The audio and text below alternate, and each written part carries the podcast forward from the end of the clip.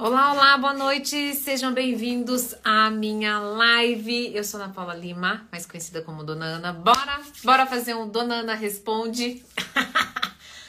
Olá, você que tá chegando agora, corre mandar sua pergunta. Por quê? Porque quanto mais gente chega, mais difícil fica de responder a sua pergunta.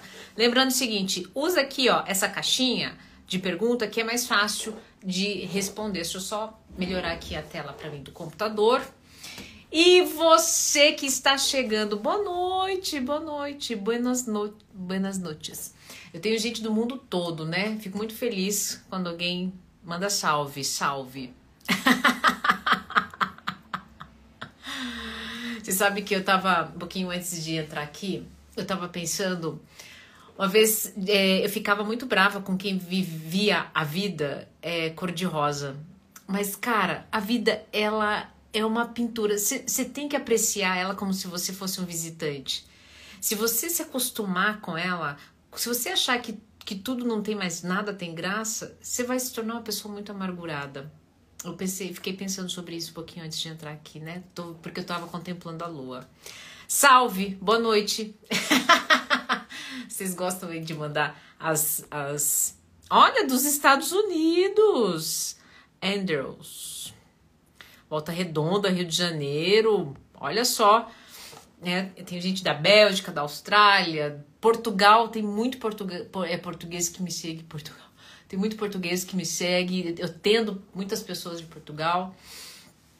Bora lá. Obrigada. Eu amo uma pessoa, dona Ana. Sigo amando há aproximadamente seis anos e não consigo me livrar disso. Eu me abro a novos amores, mas parece que não dá. Ju, é o seguinte: você está apegado a algum aspecto, tá? A algum aspecto, essa pessoa. E, e assim, você se conectou numa época que você estava com muita ferida. Quando a gente se conecta por feridas profundas com a qual a pessoa consegue preencher, depois que isso acaba, dificilmente a gente consegue depois, e daí a gente fica sempre comparando os relacionamentos. Mas olha só, é, quando você se. E isso é sinal, inclusive, que essa ferida é, de alguma forma está aberta, tá? Antes de qualquer coisa, cure essa ferida. Você vai ver só, se você não vai ficar muito mais aberta para novas relações, tá bom? Se permita aí. Oi, Renan! Como é que você está? Tudo bom? O Renan era meu consultorando, foi embora, né? Para os Estados Unidos, eu acho, que eu me lembre. Saudades de você, quanto tempo! Espero que você esteja bem. Pessoal de Santa Catarina, Pirituba, o France. Queria saber o que fazer. Eu já dei ali para você a resposta, né? London, de Londres, né? Weber, Manso. Letícia de Niterói barra Camboías, Rio de Janeiro. Que legal, fazia tempo que o pessoal não entrava e não se identificava de onde que era. É legal eu saber de onde que vocês estão falando, né? Olha! De Nevark. Nevark, como é que fala isso, Cris? Me ajuda? Nos Estados Unidos. Ah, me ajuda, como é que você vai me ajudar? Olá, Ana aqui de Portugal. Ela casada diz que gosta de estar comigo, gosta de nossa química física, mas que demonstro tanto meu amor por ela. Como posso que, mas que acho que não demonstro tanto o meu amor por ela. Como posso demonstrar mais? Ai, meu Deus do céu, cuidado, não ultrapasse os seus próprios limites. Se tem uma coisa que tem homem por aí, né, entregando tudo que tem para poder ser correspondido, né, para poder se pertencer na vida dessa mulher, na vida dessa da, da, pessoa, que esquece de si tá? Que esquece de quem é no meio do caminho e depois que entregou tudo, aí esqueceu de si, né? E não existe algo mais broxante, né, do que eu estar tá com uma pessoa que esqueceu de si, porque daí essa pessoa começa a não não, não ter mais encanto, aí depois joga a culpa, é, a responsabilidade no outro. Então assim, sabe, eu não, eu, eu, eu, às vezes você já está fazendo o que, que você pode. Esse a mais pode. É, será que realmente. É, será que esse a mais não tem a ver com ela? Um saco sem fundo emocional que ela está se transformando porque está em dúvida. Entendeu? Então, eu, eu vou ser sincera, não sei, mas tudo que é mais, tudo que tem de mais e que você fica doando pro outro, uma hora essa corda arrebenta, tá bom? Quando ela é insegura em vários assuntos da vida, respingou em nosso relacionamento a ponto dela pedir pelo final. E assim foi. Poxa vida, Washington, sinto muito, viu? Tô apaixonado por uma mulher mais velha. Tenho 20 e ela 28. Tenho medo. Pô, mas Brito, é, são oito anos. São oito anos, né? É, cara, oito anos tudo bem, tudo bem que a, a, dizem que a mulher amadurece mais cedo, né? Mas vocês ainda estão jovens, vocês ainda estão na casa dos 20 anos. Todo relacionamento, sabe, gente, onde há intenção, há possibilidade de, de funcionar, né? Desde que todos estejam ali focados com disciplina, né? Que tem um, um, um contrato ali, que estão alinhados, tá bom? É, a Renan falou assim: fala um pouquinho sobre as cinco linguagens do amor. Então vamos lá, né? Atos de ser. Ó, uma coisa que eu quero ensinar vocês sobre linguagens do amor. Fiquem aí, tá? Atos de serviço. Puta, vou ter que lembrar. Você sabe que eu sempre tenho o que eu esqueço. Atos de serviço, palavras de afirmação, toque físico, tempo de qualidade e presente. Foi isso? Falei todos? Falei todos, né? Atos de serviço. Você sabe como é que essa pessoa é, ela, o que que acontece? Ela mostra o seu amor através de serviço, tá? Então, inclusive gosta de receber você, ela só vai se sentir amada se você ajudar ela com os, as atividades da casa. Muito provavelmente, ela talvez nem seja quente, mas ela vai lembrar de você quando for ao supermercado, tá? Porque essa é a manifestação de amor dela. A palavras de afirmação. A palavras de afirmação, a pessoa é aquela típica pessoa que ama receber confete, mas não significa que ela vai saber elogiar. Isso é muito importante.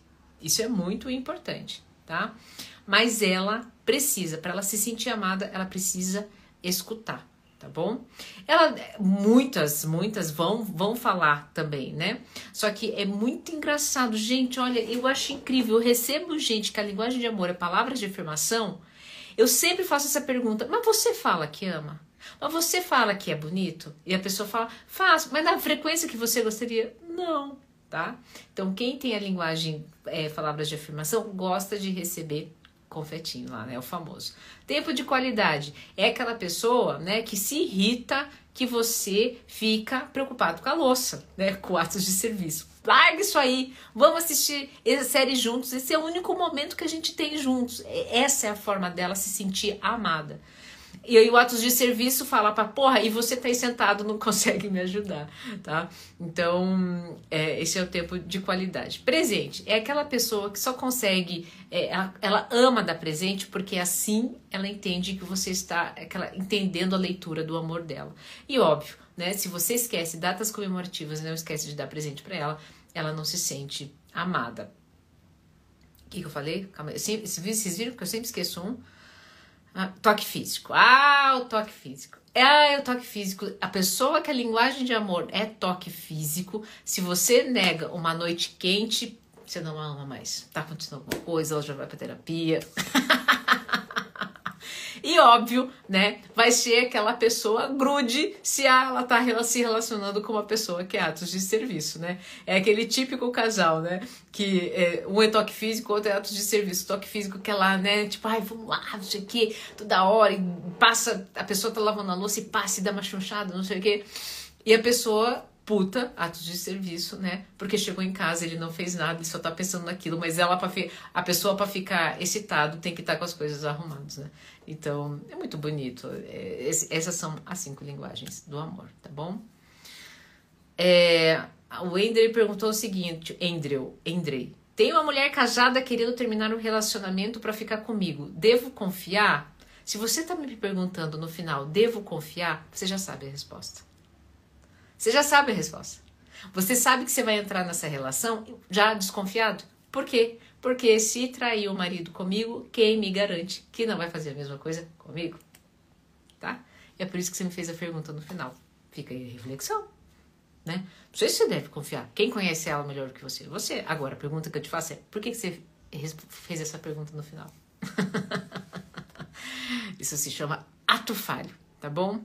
Vou lá para as caixinhas de pergunta Boa noite, dona Ana. Por que, que o ser humano não enxerga as suas inadequações? Nem você, Vanessa. Todos nós temos ponto de cegueira, tá? Quem já dirigiu aqui carro grande sabe o que eu tô falando. Carro grande, ele tem um ponto cego que você não consegue ver. Todos nós temos isso. E por quê? Porque algumas emoções nos cegam. É por isso que a, a, o processo terapêutico ficou tão em alto na terapia. Porque do, durante a pandemia. Por quê? Porque na pandemia nós tivemos que olhar para pontos cegos. Né? As pessoas que foram para o relacionamento encontraram esses pontos cegos, não somente no outro, mas em si. Porque, inclusive, o outro é o nosso espelho da nossa realidade. E daí, diante disso, né, todo mundo procurou processo terapêutico. Tá? Todo ser humano tem pontos de tem dificuldade para entender as suas próprias inadequações. Eu tenho, gente, tá? Todo mundo tem, todo mundo tem. Isso é do desenvolvimento humano. Estou em um relacionamento em que fui amante por um tempo e isso me dá gatilhos de insegurança de que pode acontecer comigo. Ó, oh, acabei de falar isso. Não adianta. Vai existir durante todo o percurso dessa relação se você não entender o seguinte: no momento, você está com a pessoa, ela escolheu você e ponto. O segundo item é o seguinte: se a pessoa te trair, se você se manter fiel e a pessoa te trair, né? Esse comportamento diz sobre ela. Ah, mas eu vou perder, eu vou ficar sem a pessoa, mas é minha vida, não sei o que. Tua vida vai continuar. Porque vocês não. Aprendam o seguinte, gente: a ser independentes emocionais. Quem acha que vai é, morrer se uma outra pessoa não fizer mais parte da sua vida é o dependente emocional. Jesus, calor, né? Tá bom? Isso é muito importante, tá? Mandem aqui as perguntas para mim na caixinha de pergunta que me ajuda, facilita para mim, facilita para vocês também, tá? O Gui Brito perguntou assim: uma pessoa só tem uma linguagem de amor? Ah, dificilmente, tá? Dificilmente. E, e ó, uma coisa muito importante: é, geralmente a pessoa tem a linguagem primária, que é a mais atuante, e tem a secundária, tá? Então, por exemplo, a minha primária é atos de serviço. A minha secundária é palavras de afirmação. Mas olha que maluco. Quando, quando, tá? Eu estou com a autoestima baixa, o que que acontece? Elas invertem. Elas invertem. Eu preciso, porque eu tô com a autoestima baixa, eu preciso de palavras de afirmação, senão vou achar que você não me ama. E vou é, olhar, não, não vou dar tanta atenção para atos de serviço e nem vou te servir, tá?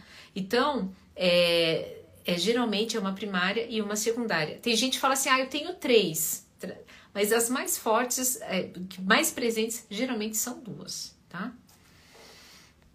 Uh, que mais? Você poderia pontuar cinco coisas da qual a pessoa está provando que não gosta mais de você? Ah, vamos lá. A pessoa não importa, não se importa mais para onde você vai ou deixa de ir. A pessoa deixa claro que não te admira mais porque não pergunta mais dos seus projetos. É, a pessoa, olha, isso, isso acontece, acredite, isso acontece muito. Inconscientemente, quando você vai beijá-la, ela vira o rosto. Credo, por que você fez isso? Nossa, não sei. Tá?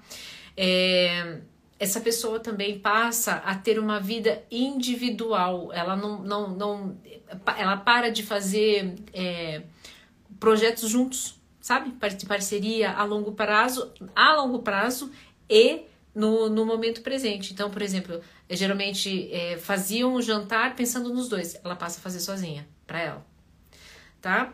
E mais uma, mais uma, vamos lá, mais uma. Hum, ver. Não falei aí, vocês podem me ajudar? Deixa eu ver. Ah, ah. Na, tudo a irrita. Tudo. Você coloca um negócio assim que antes você fazia, agora antes não irritava, agora irrita, tá? Acho que foram cinco aí que deu pra. De, de, oh, isso dá um vídeo. Pô, Yara, eu não sei se eu já fiz um vídeo. Se eu já fiz, Yara, era bom de repostar esse vídeo. Você anota aí pra mim, fazendo um favor? A Yara é que trabalha comigo, que é a grande cabeça da dona Ana, viu? Tá? sem, sem a Yara, dona Ana não chegaria em vocês. A Daiane está dizendo o seguinte: eu tenho muita dificuldade em não procurar meu, fi, meu ficante. Quero ter algo sério, mas quero que ele tome a iniciativa. O que fazer? O que você quer, você faz. É, o óbvio precisa ser dito. Toda vez que nós esperamos alguém, você, no seu subtexto, no seu subtexto você quer me dizer o seguinte, tá? é, eu tenho dificuldade para lidar com a rejeição. Por quê? Porque quando você for fazer essa iniciativa, aliás, essa investida, você corre o risco de levar ou não. Você corre o risco de ser rejeitado. Tá, Daiane? Então, é, quem me ensinou isso, inclusive, foi um amigo. Ah, rapidinho, deixa eu contar isso para vocês. Meu amigo falou assim: Ana, é, não há problema nenhum se a mulher quiser é, chegar e colocar o que ela está sentindo. É, óbvio, ele é um homem maduro. É, mas o que e, e o, o, que, eu observo em muitas mulheres, né? É, achar que isso vai eu vou dar um tom de fácil, que é, o homem não vai me valorizar. Poxa vida, pode ser, mas um homem maduro, se encontra uma mulher que sabe o que quer e que inclusive chegou até ele, é admirável. É admirável. É duro lidar com a rejeição? É horrível. Hoje eu tive que lidar com a rejeição, passei mal, tive ataque de pânico, mas, óbvio, não posso morrer por conta disso. Eu tenho estratégias para isso, no mínimo que eu tenho que fazer é colocar em prática. Pronto, não morri. Trabalhei o dia todo e tô aqui fazendo a live para vocês. Tá vendo só? Então, é, é isso. Tomem aí a iniciativa, tá? Fala mais sobre ato falho, a Giovana falou. Ah, legal. Ato falho é o seguinte: é, ato falho, pensa o seguinte, ó. A mente, ela é isso aqui, tá? Digamos, os seus processos de pensamento. Então, só que o que, que acontece? Você não pensa só o que está guardado aqui nessa caixinha. Tudo que você pensa ao longo do dia, meu, isso é uma infinidade de coisas. E com a velocidade das informações, o que a gente mais consome é conhecimento. E você também se perde né? No meio da quantidade de informações que você pensa sobre a sua própria vida, né? Você em questionamentos, enfim. Só que muitas coisas, né? Você reprime. Então, por exemplo, você tá pensando aí, você tá casado 20 anos. E de repente vem lá assim, tipo, ai, tá uma merda e tal, não sei o que, quero separar. Mas aí o que, que acontece? Você fala, não, não, tá doido. Super, super marido que eu tenho, trabalhador, não sei o que, é só porque eu tô meio enjoada da vida. Né? Você reprime isso. O que, que acontece? O que, que acontece? De repente, você tá lá distraída, você tá sem defesas, cansado do dia. O que, que acontece? A circuitaria da área pré-frontal, que é responsável, tá? Por é, pela decisão, por pela lógica, né? a, a tomada de decisão, um raciocínio que é, para evitar conflito. O que, que acontece? Ele está Pô, você ficou pensando o dia todo, ele tá lá cansadão. O que tá funcionando melhor são a, a área mais primitiva para você andar, comer, se locomover. O que que acontece? A pessoa chega, teu marido chega, né? Lembra? Tá aqui a circuitaria tá cansadinho. Teu marido chega, vai te dar um beijo. O que que você reprimiu? O que que você reprimiu durante o dia? Você reprimiu que não queria não estar mais naquele casamento. Ao ato falho, ao ato falho. Aquilo ganha espaço. Aquela, aquilo que você reprimiu ganha espaço. E você faz o quê? Você vira. Isso em segundos. Quando você dá por conta, cara, mas não queria fazer isso. Tá vendo só? É de uma forma muito esdrúxula, tá, gente? De, descomplicada. Eu vou mostrar pra vocês o que é ato falho. Ah. Ah lá, Rafa. O Rafa tá dizendo assim: esse ano eu vou encontrar uma pessoa bacana. Rafa, parabéns. Toda vez que nós decretamos algo, nós já vivemos isso, nós já experienciamos isso, nós já nos tornamos essa pessoa. É isso mesmo, esse é o caminho.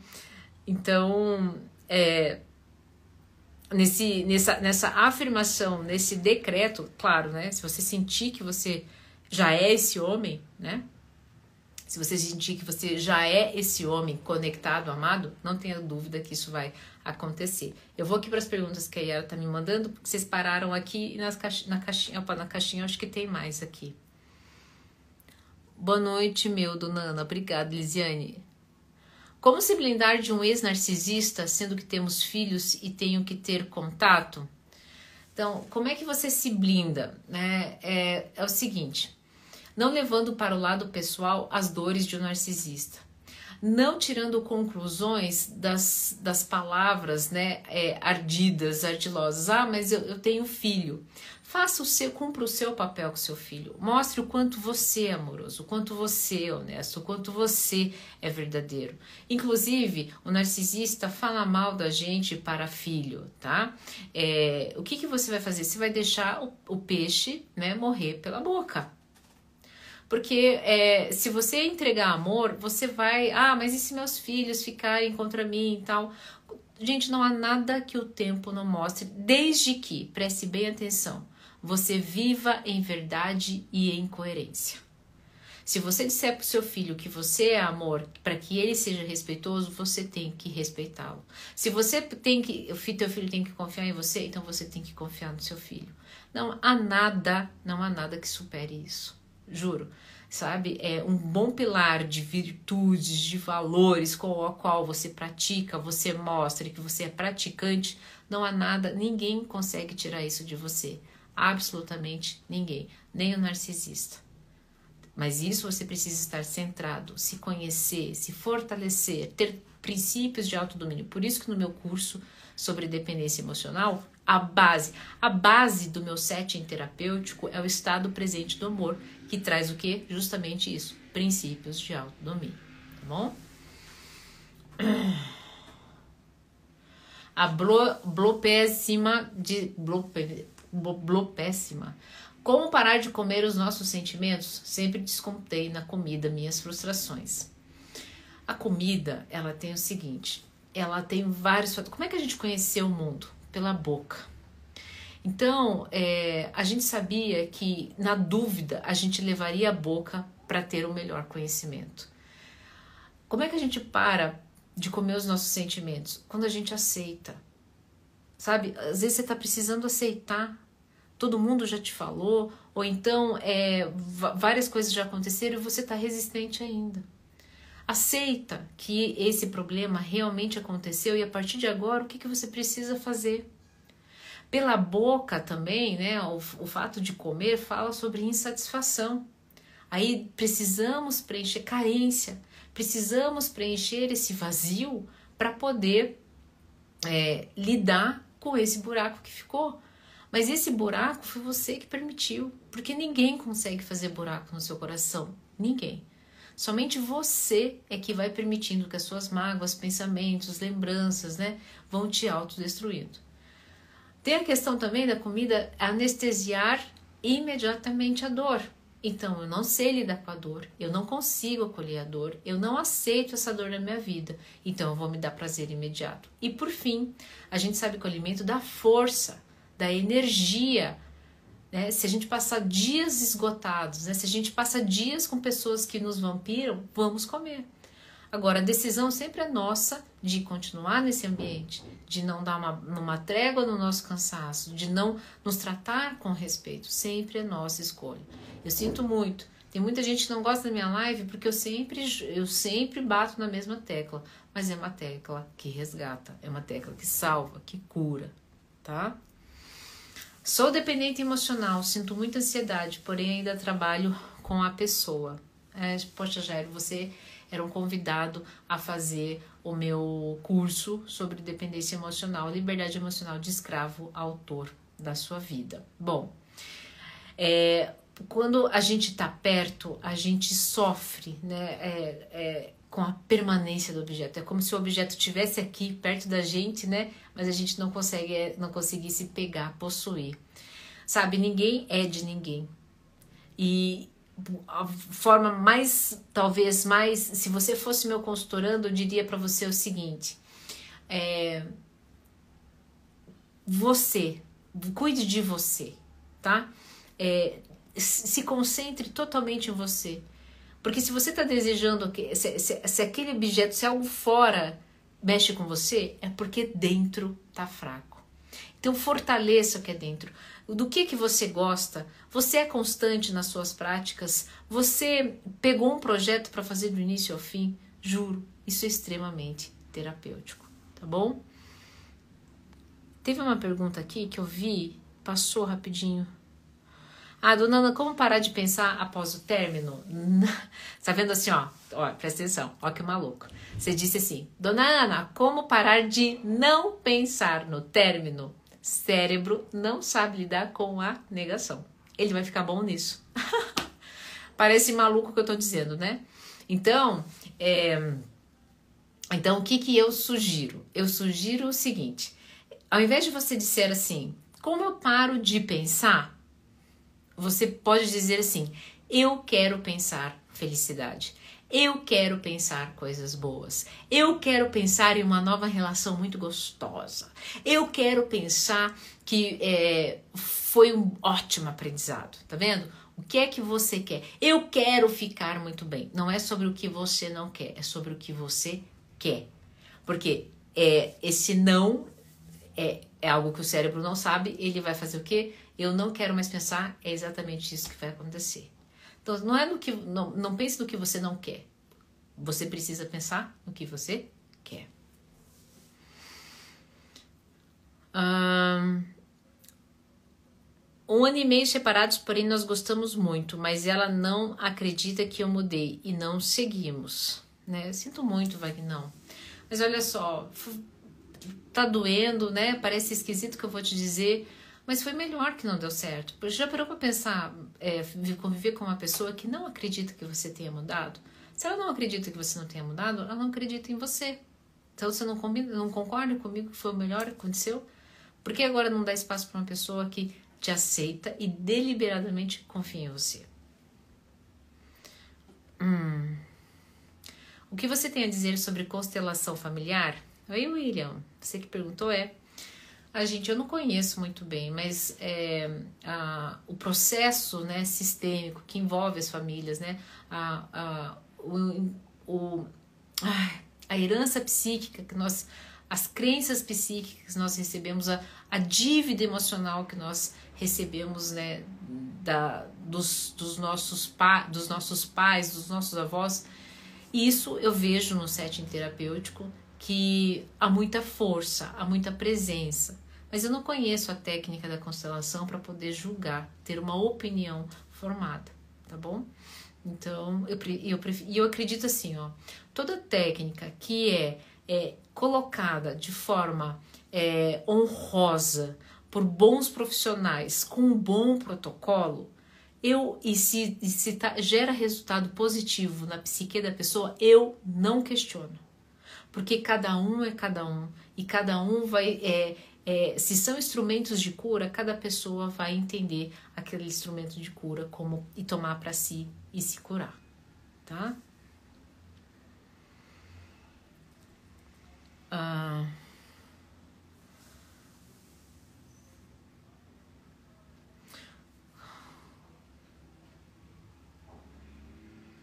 cadê? O que fazer quando falamos ao outro como nos sentimos e mesmo e mesmo diz que não somos iguais? Oxe, mas ninguém é igual mesmo a ninguém, viu? Ninguém é igual a ninguém. E nem queira que o outro seja igual a você. Quer dizer, o outro é sempre seu espelho. Se pare... tem, tem muitas afinidades, né? Mas essas afinidades não quer dizer que seja igual. Igual não tem como, porque cada uma é um, cada um, cada ser humano é uma porçãozinha única, né? Nossa, eu machuquei minha boca. O Paulo está dizendo: constelação familiar é um crime, não tem nada de ciência. Marcela, oi, boa noite. Como lidar com pessoa que acha melhor que os outros? Pessoa tóxica. Marcela, não lida. Se a pessoa é tóxica, por que você vai ficar perto de uma pessoa que adoece? Não lida, não tem nem o que lidar, tem nem o que falar, tem nem o que ficar. Porque uma pessoa tóxica, ela tá em um corpo de dor. Deixa eu mostrar aqui pra vocês. A pessoa tóxica, ela vive em corpo de dor, ela é dominada pelo corpo de dor. Você não vai estar discutindo com ela, você vai estar discutindo com o corpo de dor. E corpo de dor quer dor. Corpo de dor vai te é, entregar dor. Aí a relação fica o quê? Tóxica. Não faz nada. Por que, você está dando atenção para uma pessoa tóxica, né? Porque você tá, consegue se identificar com algumas coisas dessa pessoa, tá bom? que mais? Tem uma aqui na pergunta sobre o homem bom e sua ação de abrir mão de si mesmo pelo outro por causa da paixão do começo de relacionamento. Poderia falar sobre? Nossa, Davidson, isso dá um vídeo. Deixa eu anotar aqui. Olha aí, você me deu ideia de vídeo. Putz, meu caderno ficou lá na. Calma aí. Yara, você anota aí pra mim, fazer um favor, porque esse aqui é meu planner, não queria anotar aqui. Vamos lá. É o seguinte: o homem bom, ele é bom ou é bom? Porque o homem bom, ele vai dar o melhor que ele tem. Porque ele, inclusive, tá sobrando. Tá? O homem bom. Só que o que, que acontece? Ele vai entregar até um certo ponto. Por quê? Ele não pode se esgotar. Porque se ele esgotar, ele não ele vai deixar de existir. Se ele deixa de existir, ele não vai conseguir mais servir essa mulher, essa outra pessoa. E daí o que, que acontece? Nem para ele vai fazer sentido. Porque se ele começa a se esgotar, ele deixa de ser bom. Ele passa a ser o quê? Agora presta atenção. Bonzinho. E muitos bonzinhos, às vezes, se tornam tóxicos. Tá? O que, que eu quero dizer com isso? O homem, quando é bom e entrega tudo que tem de si para ser correspondido, para obter a dança do casamento, para ser pertencente à vida daquela pessoa, ele faz isso com um grande ônus, que é o que? A descaracterização de si mesmo. Por quê? Porque ele, para ser encaixado, ele vai precisar tirar coisinhas dele, deixar lá pendurado no armário e vai o que, que você quer de mim? O que, que você espera de mim? E, e se molda aquela expectativa. Só que ele fica tanto tempo nessas investidas, né? E tirando mais coisas dele, colocando mais para poder caber nessa relação, que, preste bem atenção, chega um momento que ele não sabia, mas aquela mulher ou aquela pessoa se conectou com ele por causa daquelas coisinhas. E daí ela não enxerga mais aquelas coisinhas que ele deixou para trás. E daí o que, que ela acontece? Ela vê a ela mesma. E ela não quer ela. É porque é horrível lidar com a gente mesmo. Lidar, inclusive, com as nossas próprias sombras. Não quer. E daí o que, que acontece?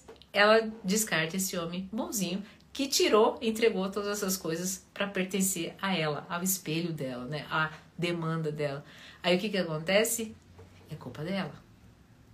E ele passa a se tornar tóxico, inclusive, cobrar. Calma aí, como é que você vai me deixar? Agora não tem nada, fudeu, não sobrou nada. Não sobrou mesmo.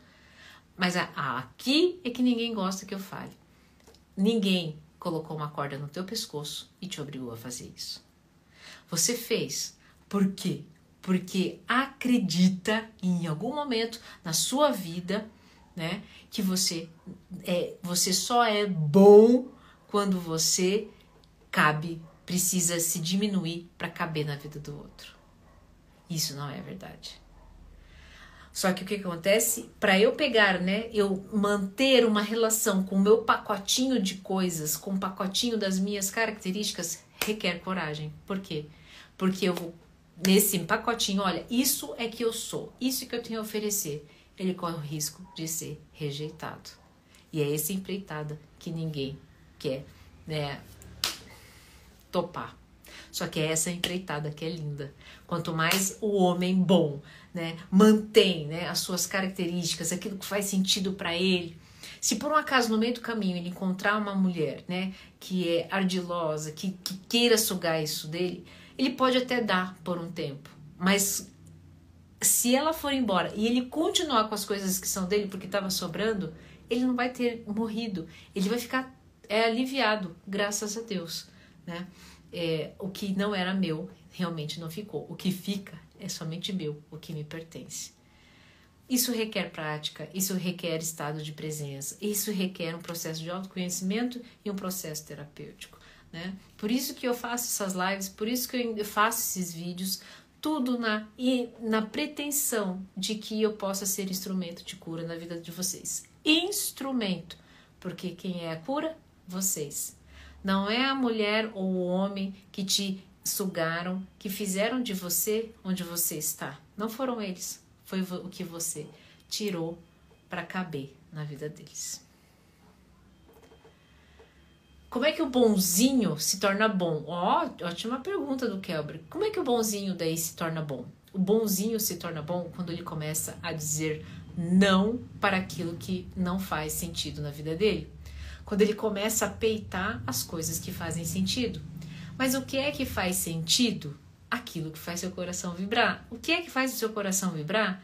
É aquilo que você gostaria, por exemplo, de trabalhar, mas as pessoas acham que você não ganha dinheiro. É aquilo, por exemplo, né, que você é, pode ser que a pessoa que você ama muito, né, é, queira que você pare de fazer, mas você não quer fazer, você não quer parar. Olha, eu te amo, eu vou te ajudar em outras coisas, eu vou com você em tais lugares, mas isso não. Isso não, isso não vou abrir mão, porque isso é o que me torna feliz. E se você quer me do teu lado, é, você vai permitir que, que isso aconteça na minha vida.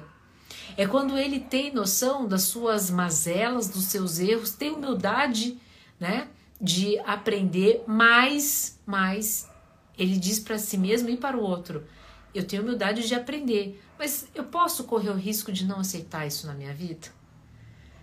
Ou seja, um homem bonzinho se torna bom quando ele aprende que colocar limite não é perder. Colocar limite é entender que quando eu coloco limite e eu me entendo, eu me torno uma pessoa muito melhor, não só para o outro, mas para mim mesmo. Para mim é que eu tenho que ficar bom. Porque daí o que acontece? Quando eu fico bom para mim, eu fico sunshine, eu fico farol, e nesse farol, eu pá, eu quero essa luz para mim.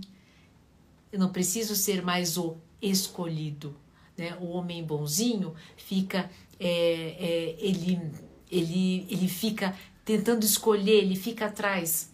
O homem bom passa, ele, ele passa a ser escolhido. Ele não precisa mais desgastar, demandar tanta energia.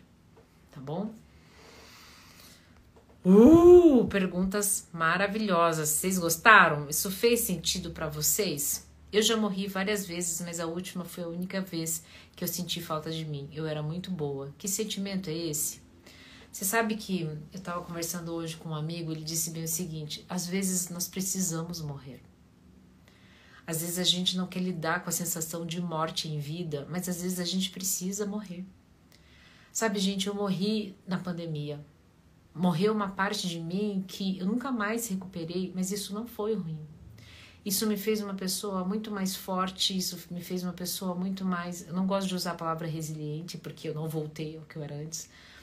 É, isso me fez uma pessoa muito mais é, corajosa, mesmo que eu ainda tenha muitos medos. Então, eu também era muito boa, Renata. Eu também era. Aquela pessoa realmente morreu. Aquela boazinha realmente morreu. Mas olha, o que, é que eu te digo? É, eu me tornei uma pessoa muito melhor. E o sentimento que é que a gente está lidando com aquela pessoa que a gente perdeu é o, é o apego ao falso eu, a um eu que a gente representava naquele momento de vida, mas ele não estava funcionando mais. E aceitar isso é liberdade. Eu tenho um curso que fala sobre liberdade, porque quando eu experimentei a liberdade, eu não encontrei nos livros, é, no curso de psicologia, eu tive que ir no mais profundo âmago da minha própria dor para entender o que era liberdade. E sim, nem que para isso fosse necessário a morte em vida. Às vezes a gente, a morte assusta, mas é porque a gente envolve perda e nós somos muito apegados nesse mundo da matéria, nesse mundo das circunstâncias e das aparências. Mas quando a gente desapega, quando a gente se desnuda de um eu que não estava fazendo mais sentido, uma, um mundo de oportunidades aparece. Tá bom? Gente, eu. Esse Tome Bom Bonzinho faz todo sentido. Que bom, que bom, que bom, gente.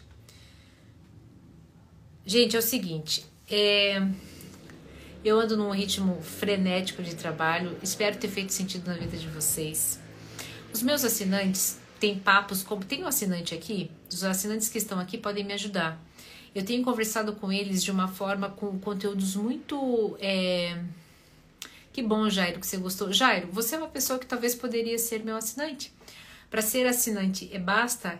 É, é, aqui tem um linkzinho, você clica ali e você passa a ser meu assinante. Os assinantes têm acesso a reflexões diárias que eu faço aqui da minha vida pessoal, com os meus consultorandos. Inclusive, vou acabar de fazer live aqui, vou contar uma história da minha vida pessoal que vai ficar no Stories apenas 24 horas, né? Então, foi uma forma que eu encontrei de valorizar aqueles que querem conteúdo de valor, que não somente lá no, nos Stories, tá? Ou aqui na live. Certo? Se você sentiu no seu coração, te espero ou na assinatura, ou na próxima live, ou aqui no dia a dia com os vídeos e com os stories. Se cuidem, fiquem bem, tenham todos uma ótima noite. Um beijo e até a próxima live.